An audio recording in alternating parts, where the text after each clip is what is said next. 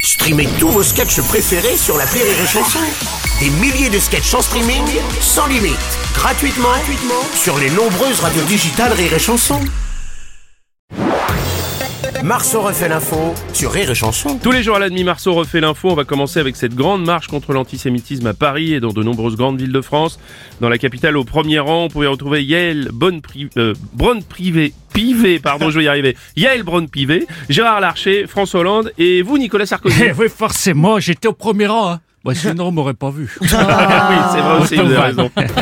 Il y a une bonne Et pivée. Eh oui, Yael Braun Pivet. Je comprends pourquoi j'ai accroché. Euh, Monsieur Robles. Oui, président Hollande. Je vous l'avoue, au départ, j'étais contre cet événement. Non. Ah, Enfin, j'étais pas contre l'antisémitisme, euh, c'était le mot marche qui me dérangeait.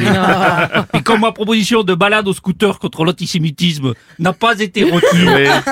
j'ai dit ok pour la marche.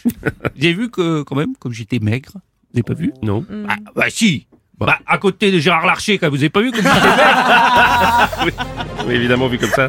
Monsieur Robles. Alors, monsieur Le Pen. Je dois me rendre à l'évidence, j'ai beaucoup vieilli, je n'ai parfois plus toutes mes facultés, Mmh. parce que j'en veux pour preuve hier, j'ai vu à la télévision française ma fille, ma propre fille, qui défilait contre l'antisémitisme.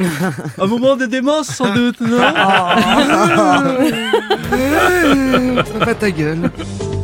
Monsieur Strauss-Kahn, bonjour. Je gère.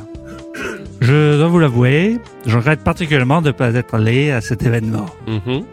J'ai appris, mais trop tard, Ah. qu'était présente Oui. mademoiselle Nathalie Portman. Calmez-vous.